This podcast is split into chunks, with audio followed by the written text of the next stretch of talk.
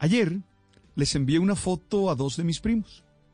Era la imagen donde quedó plasmado el encuentro entre el presidente electo, Gustavo Petro, y el ex candidato Rodolfo Hernández.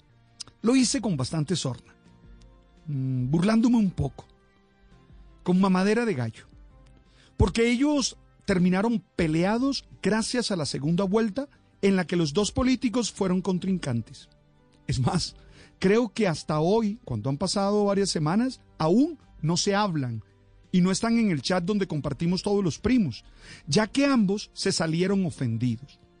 Por eso yo, con la foto, intenté mostrarles si de verdad valió la pena lastimar una relación familiar por hacerle barra a los candidatos.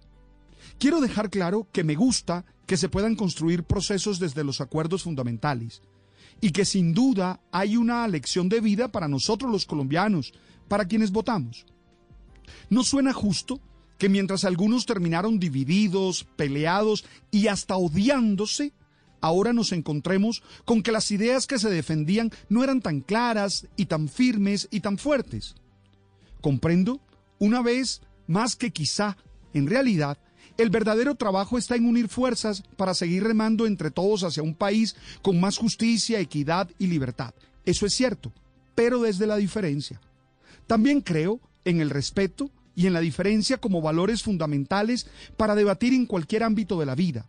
Por eso me parece importante que este tipo de situaciones sean una oportunidad para aprender y comprender que por diferencias que existan, siempre podremos construir juntos, desde lo que se tiene en común y discutir con transparencia aquello de lo que no se está de acuerdo, sin que eso nos lleve a destruirnos.